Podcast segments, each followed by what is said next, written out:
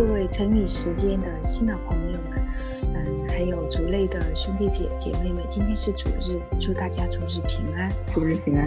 啊，今天我们邀请到我们教会的呃姐妹于善梅姐妹，一起来探讨有关呃这期节目中年危机的一个呃话题。呃，各位听众朋朋友，大家好，也山好。嗯，今天。咱们就中年职职场的种种危机来探讨啊。说到于善梅姊妹，她是一个有着两个孩子的妈妈，同时呢，在一家跨国公司里担当重要的职位，并且呢，还在啊抽空余的时间在教会里参与许多的教会服饰工作，可以说是一位啊具有才干和实力的现代繁忙女性啊。于善梅姐妹，你怎样来安排自己的时间，来做到以上不同的角色？当你忙碌起来的时候，你如何对付自己的生活当中的日程安排？嗯，其实也没有像你说的那么厉害了，也没有 真的是运用自如。其实很多的时候，我也是觉得时间不够用啊，因为我是，呃，像你刚才说的，我是一个，呃，经理嘛，就是在公司里面一个负责人，然后在家里又是。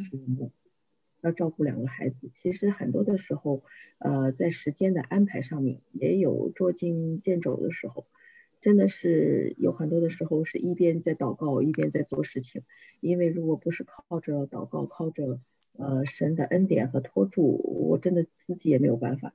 有的时候其实也会有这种时间安排上的焦虑嘛，因为有很多的工作是要赶时间的，要在定期的时间内完成的。呃，在这个时候，我一般的情况就是会祷告，就是一边祷告一边做事情，尽竭力进入神的安息。就是说，呃，什么叫竭力进入神的安息？就是很多的事情要学会交托，就是做事情的是自己，但是把事情的结果交在神的手里。哦，我很多的时候也真的是会求神给我这样的智慧，给我这样的能力，怎么想办法能够通过一种高效的方式。来完成工作。其实我觉得很多的时候，我们对时间安排上的焦虑，不是说这个任务本身带给我们的，而是我们一直想在掌控这个全局嘛，掌控这个局面嘛。呃，我们自己控制不好，我们就会焦虑。所以在这个时候，我很多的东西我会放下，就哪怕做不完，我也会放下。可能在别人听来有点觉得不太可理喻哈。但是真的是很多时候，我是把它放下放在一边，我也会跟神说，我就说这个事情我暂时做不完，就先交在你的手里，呃，就求你来帮我成就。就很多的时候，当我们愿意放下，不再自己去扛着这个重担，不再去自己想要掌控全局的时候，嗯，反倒会轻松一些吧。另外一个方面，就关于时间管理方面，我是在神里面也尽量是在什么时间做什么事，当然。很多的时候，你要牺牲一点中午的休息时间啊，比如说像教会里的一些服饰，我可能就在中午休息的时候来做教会的事情，然后该做什么的时候就专注的做什么时候做做什么事情，比如说陪孩子的时间，那陪孩子的时间就不要再去想工作的事情了，否则的话你是工作也没做好，孩子也没陪好，是吧？嗯，就工作的时候就不要再去想。哎呀，孩子今天该吃什么喝什么，尽量专注在一件事情上吧。嗯，这样在专注的事情上把这个时间用好了之后，嗯，也不要被其他的事情有太多的干扰。我觉得很多的时候，我们就想像八爪鱼一样的，每个事情都抓在那里，每个事情好像都不能放心，那就会造成很多的焦虑。所以这个就是我的一个经验吧。嗯，对。刚刚于三梅姐妹说到，在工作的当中啊，一边祷告一边做事，因为我就想到，一个人的心在哪里，他的力量就在哪里，啊，但是作为一个一个中年人啊，一个成年人，你身兼数职啊，你要就是尽量的专注在某一件事情上，真的是不不是一件容易的事情。我就见过很多的家长一边在照顾孩子，但是是心不在焉的，因为他想着自己还没有完成的工作，想到那个还没有挣到的钱，光从他这个神情上面就可以看到他的他是人是分裂的，他整个人是焦虑的啊，所以做到这一点呢，真是太好了，就是能够啊把这个想掌控一切的这个心思啊放在你全部通通的交给神，让神来掌管啊，这一点。真是需要很大的信心才能够做到的。信心也不是说一下子就有的，都是得慢慢操练的。看他试着放下以后会有什么结果吗？其实你发现有很多的时候，你发现放下了也没什么，真的是没什么，不是像我们想的，如果抓不放下就不行，一定要我们自己抓在手里。像你这样把一切事情都交给神啊，那那如果比如说今天我们公司的事情还没有做到尽善尽美，那你怎么向老老板交代呢？老板会不会有有埋怨啊什么的？你对这个事情怎么看？嗯。首先呢，我是这么看的，什么叫尽善尽美？我我想要问一下，什么叫尽善尽美？就是俗话都说人外有人，天外有天，那什么样算是尽善尽美？能不能有一个标准？就是比如说我我现在的行业是在卖摩托车嘛，如果说老板说我今天卖了一百台，可能我现在满意了，那有的竞争对手卖一百五十台，卖二百台。那怎么说呀？那我什么样做到什么样才算尽善尽美？我一定要做到全行业第一吗？那全行业第一又是一个什么样的概念呢？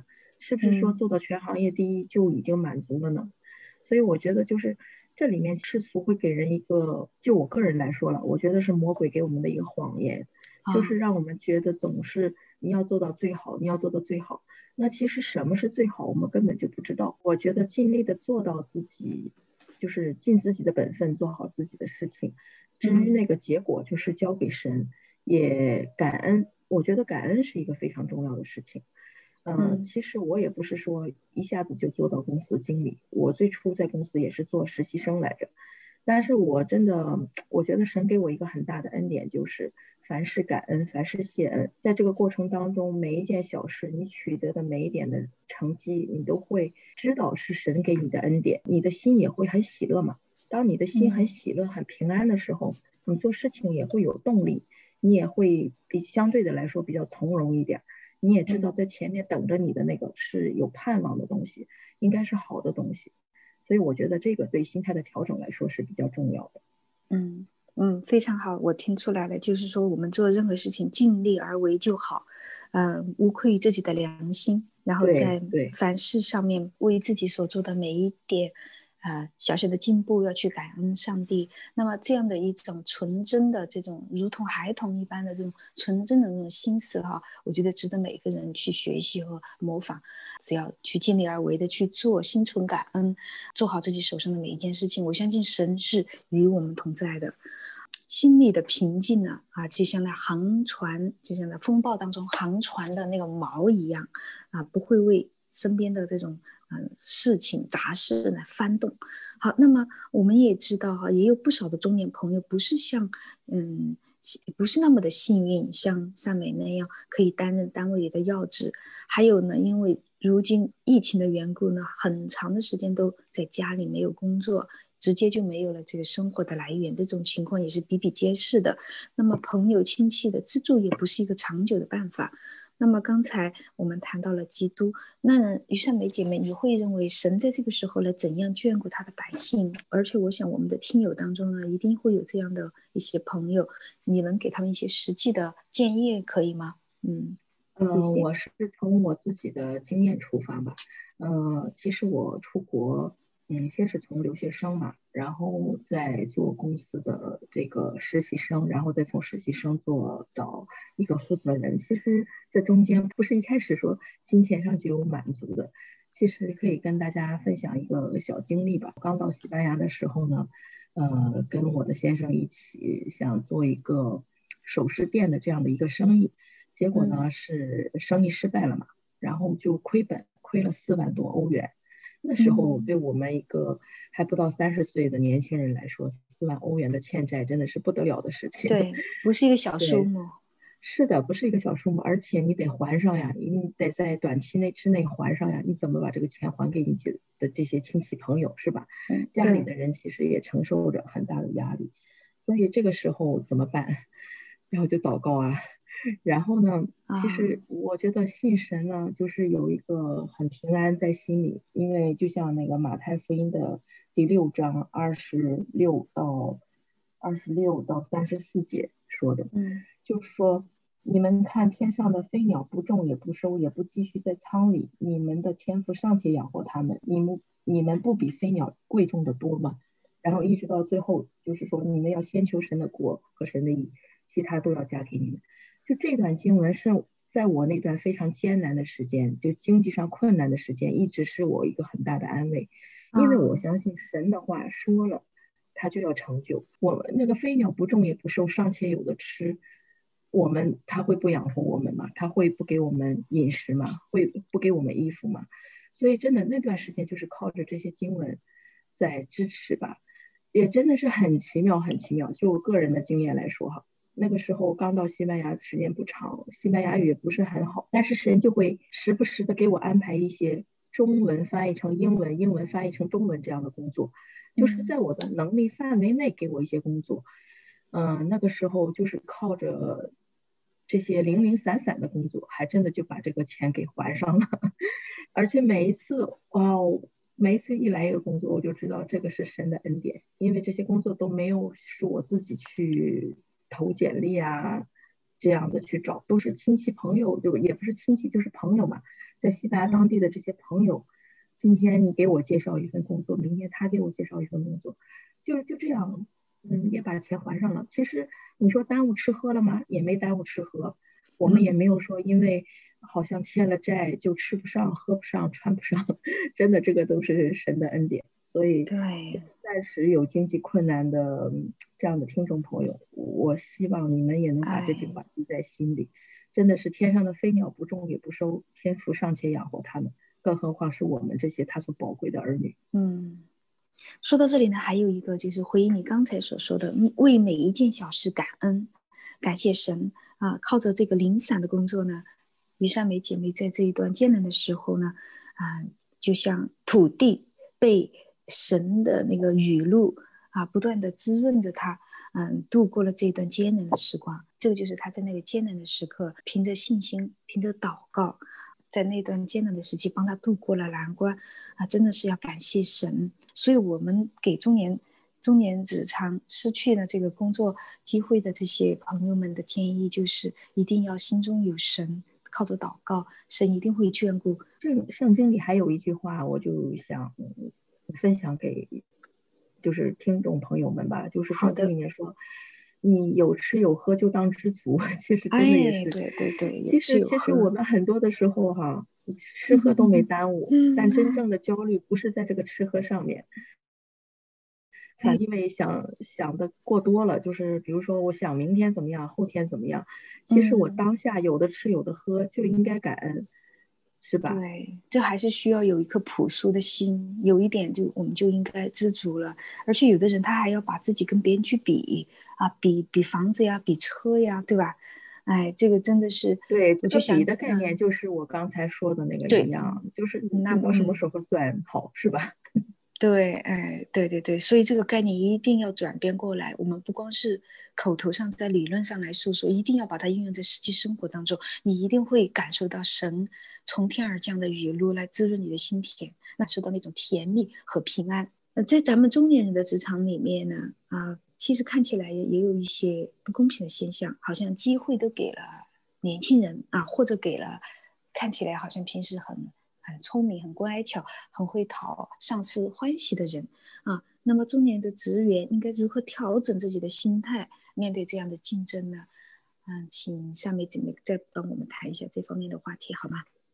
嗯，这方面呢，其实我的经验之谈吧，就从我个人的角度出发，我觉得心态是一个很重要的事情，心态是一个很重要的问题，就是你在这个职场当中，你抱着一个什么样的心态在做事情。嗯，其实我像我刚才说了，我在进入公司的时候是一个实习生嘛。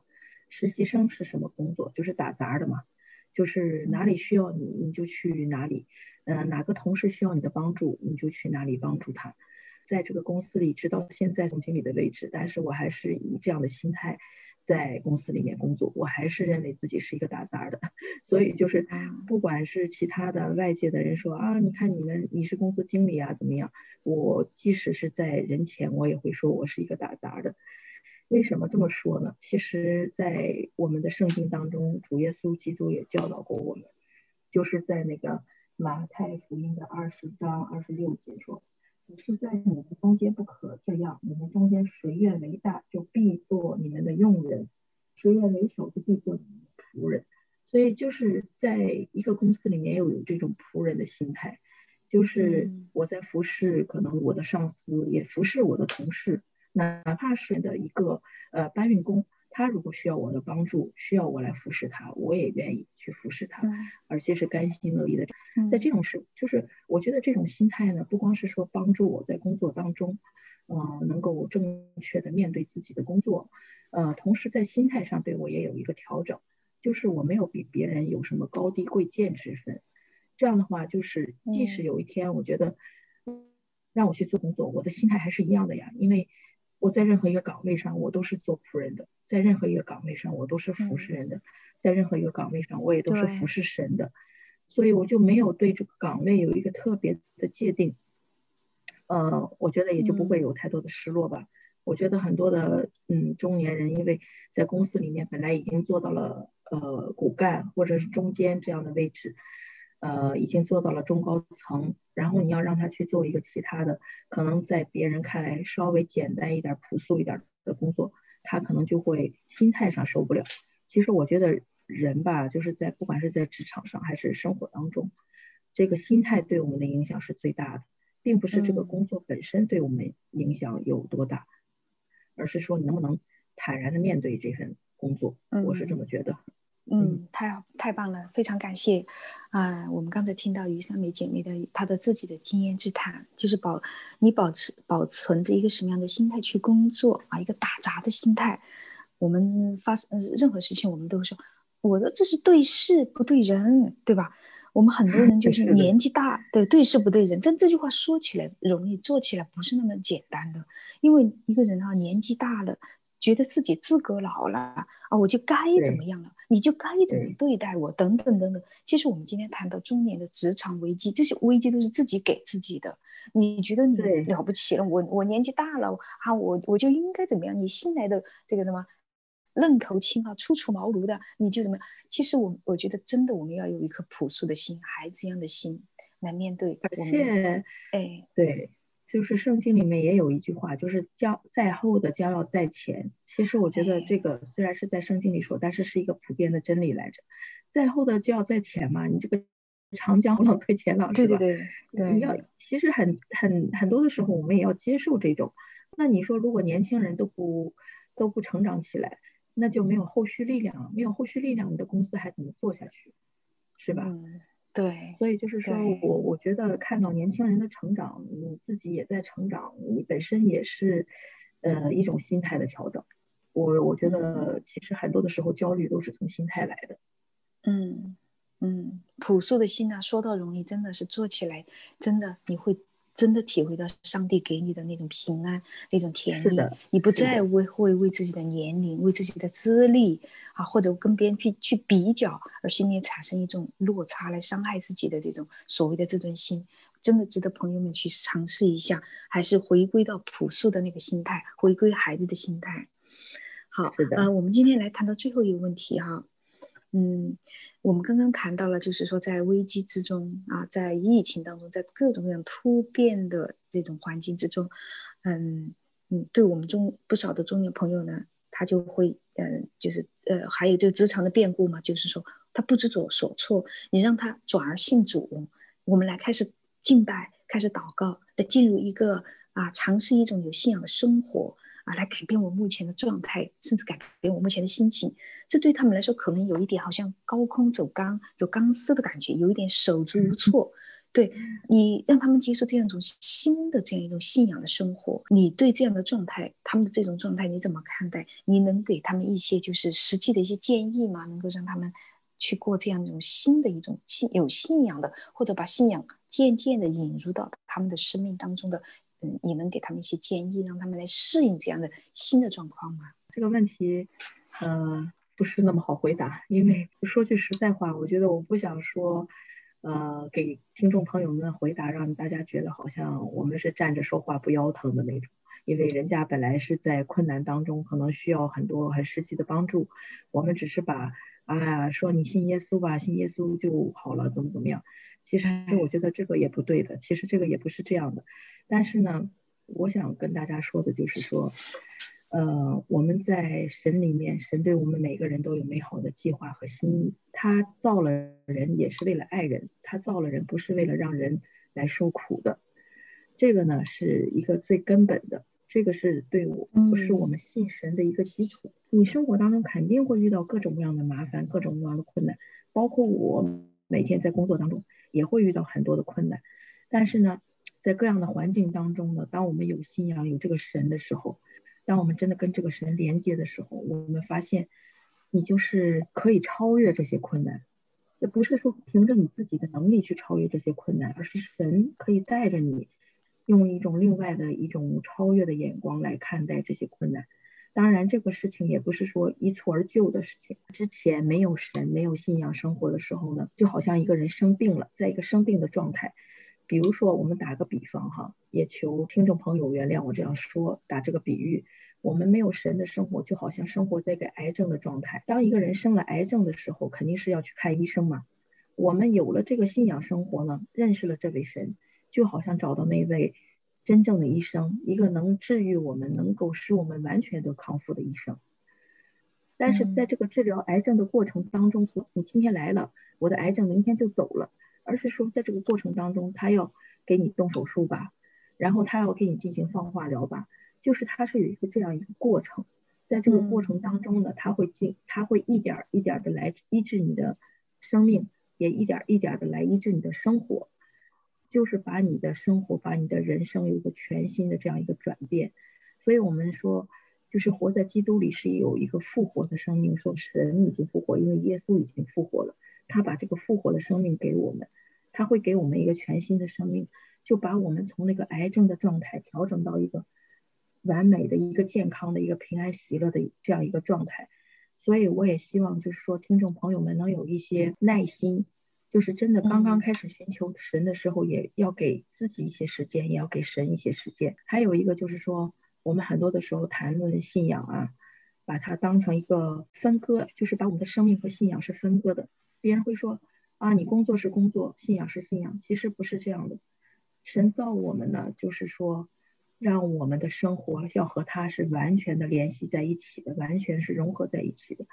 就是不管你做到在职场上做经理也好，还是在家庭当中做母亲、做父亲也好，你在生活的每一个方面、每一个角落、每一个点点滴滴都是与神连接的，它是跟你的生活生活相融合的。所以就是也希望听众朋友在真的开始接触信仰的时候，不要把这个信仰和生活，不要把信仰和工作割裂开。就是我们不在生活上和在工作当中遇到了一切的大大小小的问题，我们都可以来求问神。当我们来求问神的时候，神也会把那个最好的答案，会把给我们每一个个人量身定做的答案给我们。所以这个也是我在这里就是想建议那些还没有开始接受呃福音的，或者是呃准备开始接受福音的这样的呃朋友，能够给自己一些时间，也给神一些时间，去经历神在我们身上，在我们每一个人身上，嗯所做的这个改变。好，非常感谢啊！刚刚我听出来善美的话里面就是说啊，神是最有耐性的神，他需要我们也以同样的去仰望他，在这个过程当中给自己时间，也给我们的神一个时间，就好像病人在治疗的过程当中要要要给医生时间，要给医生的这个治疗给他时间，然后把自己和神那融入到自己的生活工作当中，不分离。不分割开来，大大小小的事情去求问神啊！我们的建议就是让这些中年的朋友啊，不管是哪个年龄的朋友，如果你愿意，愿意走进神，你可以对任何人去宣告啊！我现在要把神融请请进我的生命呐！你没有必要这样做，你就自己跟自己做一个祷告，自己跟神有一个这样的一个啊亲密的呃或者说嗯私密的一个沟通，然后神。你就等着，你就耐心的等着，仰望他，期盼他啊，不把他与你的生命分割开，每天与他对话，你慢慢慢慢的，你就可以感受到神在你生命当中的有一个奇妙的一个带领和改变。节目的最后，我想就是念一段经文给我们的听众朋友，就是其实我们在世上所要经受的这个苦难什么的，这些试炼啊什么的，其实在圣经当中已经都有。已经已已经有这个为我们这个做的心理建设，有的这个有一个这样的心理的预备。我把这段经文也送给大家，呃，就是传道书的第三章，呃，第十节到第十一节，啊，第十节说：“我见神叫世人劳苦，使他们在其中受精炼。神造万物，各安其时，成为美好，又将永生安置在世人心里。然而神从始至终的作为，人不能参透。”就是这段经文呢。一个是看到我们在世上确实有劳苦，因为我们犯了罪嘛，犯了罪以后在世上确实是有劳苦的。但是呢，这里十一节说神造万物各安其时成为美好，其实神的旨意是让我们成为美好的，但是成为美好呢是各有各的时间。呃，也请听众朋友们相信我们的神真的是信实的，就是我可以很负责任的说，根据我自己的经历，个人亲身的经历，很负责任的说，我们的神是信使。他说过要成其美好，就一定会成其美好。也希望大家都能带着这样的盼望来认识这位创造天地万物的主。嗯，非常感谢于上面姐妹今天为我们谈论的这四个方面的话题。嗯，那么我希望这些话语呢。真的能够进入到我们的心灵，神的本质就是爱。我们愿意把这份爱请进我们的生命，为了这份爱而活出与神同在的那种美好与甜蜜。今天的分享见证就到这里，感谢各位朋友的参与收听，我们下周再见。谢谢大家，谢谢大家。